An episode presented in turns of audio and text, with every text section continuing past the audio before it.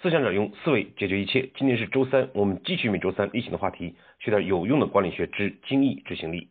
上一次呢，我们探讨了导致个体不执行的第三个原因——没方法。我们分析了不是没方法，而我们却误认为是没方法的现象。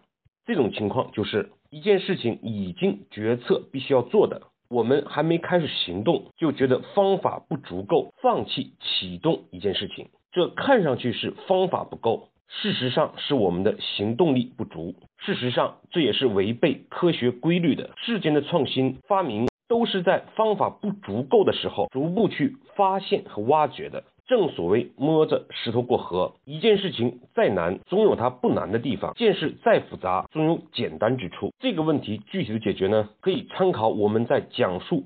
不行动时候的相关内容，同时呢，我们也分享了另外一种情况，就是我们误认为它并不是没方法，但事实上却是没方法导致我们不行动、不执行的原因。这种情况就是我们做一件事情，总需要具备一定的客观条件，总需要其他部门岗位的配合。那么接下来就是条件不具备，别的部门没有做好，因此我的行动我就觉得没有方法。因此呢，我们觉得这是别人的原因造成的，不是我方法不足够。但是事实上，一个优秀的人才就是要懂得去协同资源，去获得其他部门的配合。巧妇就应该为无米之炊，通过我们个人的努力去影响别人，去将这个米这些客观的条件，其他部门的配合能够争取过来。因此呢。我们承认这种状态是我们自己没方法是至关重要的，就这样我们才能够归因于内，能提升自己的能力，正视存在的问题。当然，我们也分析了两种一般意义上的没方法，一个呢就是方法错误，另外一种呢行动已经开始，我们确实也竭尽所能，但是呢对事情的推动，我们要达到的目标感觉到心有余而力不足，不能有效的完成任务，我们可以称之为行动终止。那么，当我们认清楚没方法的三种状态时，我们如何解决没方法的事情呢？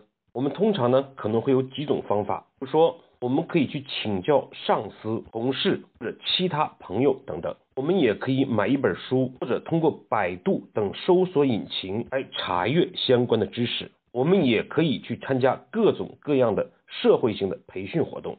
客观来讲，这些方法呢，对我们解决问题是有一定帮助的。但是问题在于，第一个，当我们遇到棘手的事情，往往是我们在主观上认为这个事情是困难的，甚至是无解的，从而就放弃了行动，就是说根本不会想到用上述的方法来解决。第二种呢，我们在每家公司每个具体的岗位上所遇见的事情呢，又各有各的不同，很难找到针对性的答案。第三呢，就是在我们没方法的时候，未必是我们知识经验的缺乏，我们可能都有这样的体会，就是在事情没解决之前呢，我们认为是自己的知识经验方法不够，一旦解决了，我们就会有恍然大悟的样子，我本来也应该想到的。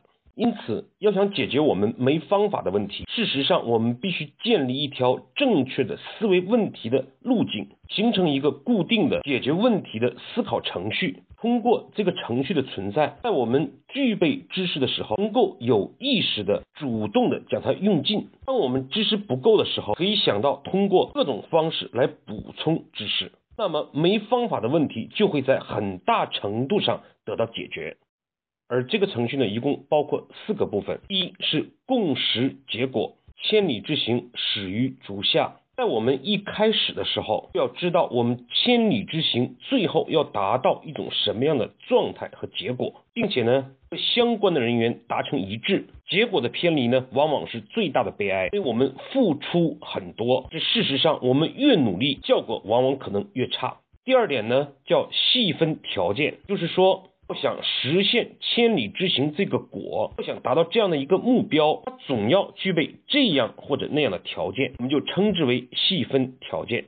在细分条件之后，我们就需要将它具体明确为行动。比如说，共识结果呢，我们要实现月度三百万的销售额。细分条件的其中之一就是我们要拜访新客户。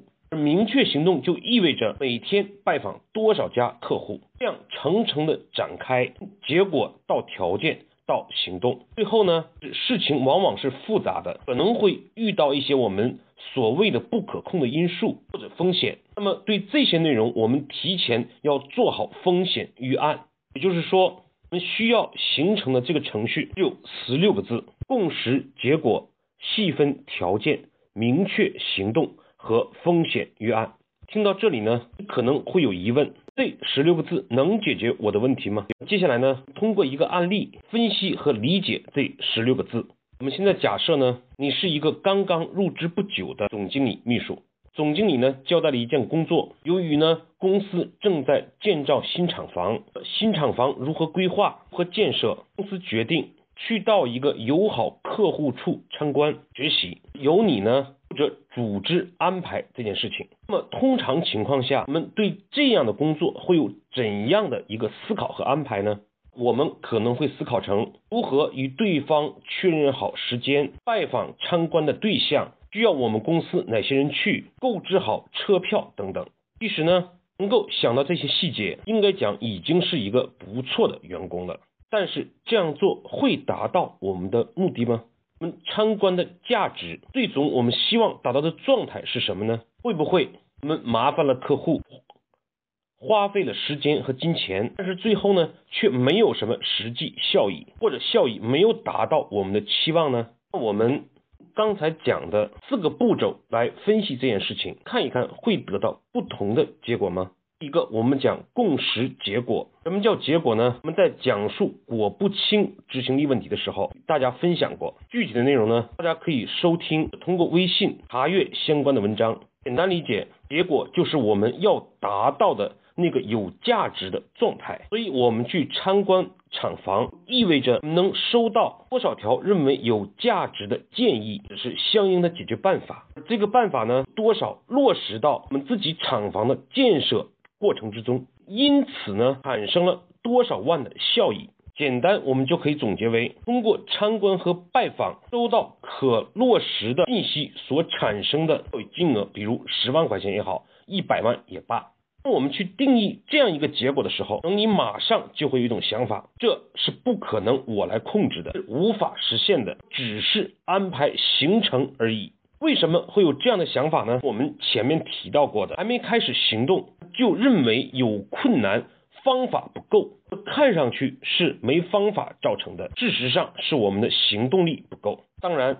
很重要的一个原因，我们是当事人，就会觉得是一个小秘书，自然解决不了这样的事情。但是事实上，这些事情真的你无能为力吗？所以呢，我们应该暂时放下我能不能做到，是客观的分析我实现上述的目标需要哪些条件呢？就讲我们负面的看到的困难和问题，自己局限在自己的能力范畴之内。思考问题的解决，转化为公司的资源范围之内如何实现这样的目标，这就是我们讲的第二个步骤：细分条件。什么是细分条件呢？就不要过多的想这事能不能做到，更不要去想是不是我能做到，只是客观的在分析一件事情。不管是让我们上月球，就先摆一摆要哪些条件。我们刚才前面讲过，我们在分析一件问题的时候，其实很多时候。并不是我们的知识经验阻挡了我们，是我们不懂得去调调用自己的知识和经验。我们认为缺少的事情，阻碍我们的事情，恰恰是可以放在这个里面的细分的条件。摆事实讲道理嘛。所以，当我们这样正向思考的时候，一方面呢，以小秘书自己本身的能力，可以查到。或者分析出来一些需要做的事情，如我们要建什么样的工厂，我们要了解到工厂要达到什么样的目标，该有什么样的困难，应进展到了什么地步。对这些信息，在不影响公司保密的前提下，是不是可以提前传递给要拜访的公司呢？他们提前做好准备，同时我们能更进一步的了解到，关拜访的人员需要看什么样的。生产线拜访什么样的专家，准备提出哪些问题，就更有助于结果的达成。我们进一步明确，在之后由总经理组织召开会议，个人至少拿到三条认为可以实施的建议，然后讨论落实，形成明确的日程表，是不是又会有助于目标的实现呢？上面的条件，即便小秘书自己想不到，可以通过同其他人的交流请教，获得更多的信息。我们。不能达到一百分，总可以达到六十分吧。我们想到这些条件一旦明确下来的时候，就会发现这些事我们以前真的做不到吗？其实完全不是我们没有能力做，是我们没有这样的思考，我们想不到。多数人习惯的思考方式就是。结果还没搞清楚，然后就下意识性的、经验性的出这样或者那样的困难，然后就放弃了自己智慧的应用，这才是我们最大的问题。所以对于我们来讲，要想找到方法，一个就是先搞清楚到底我们要达到的状态是什么，然后跳出这个圈子，跳出这个问题来思考这个问题，受自己的身份、受能不能做到的影响，客观的。细分结果实现的条件，一旦我们养成这样思考方式的时候，就会清楚。要想找到细分条件，通过自己的努力识别，可以请教别人，也可以通过网络书籍查阅信息。接下来细分条件之后，需要。明确我们下一步行动了。明确行动的时候，哪些是我们可以做到的，些是我无能为力的，要别人支持的。我们如果没有权利指定其他部门，就可以提出自己的建议，通过总经理将这些事情一一明确相应的担当者、责任人，从而协同资源，实现我们共识的结果。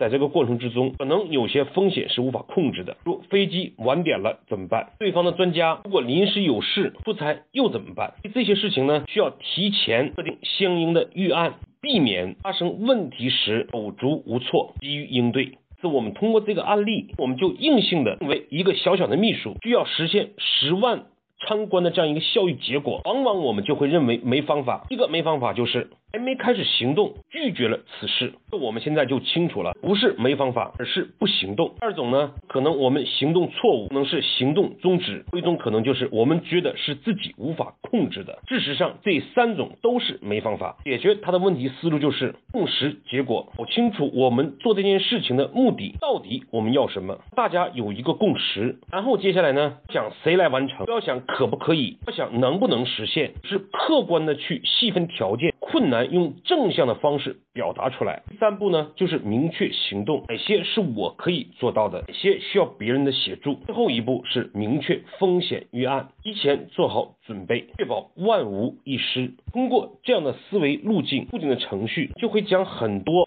方法的问题解决掉，从而提升自己解决问题的能力，提升自身的价值的自我的超越，实现公司的目标。好，今天的分享我们就到这里，下次我们再见。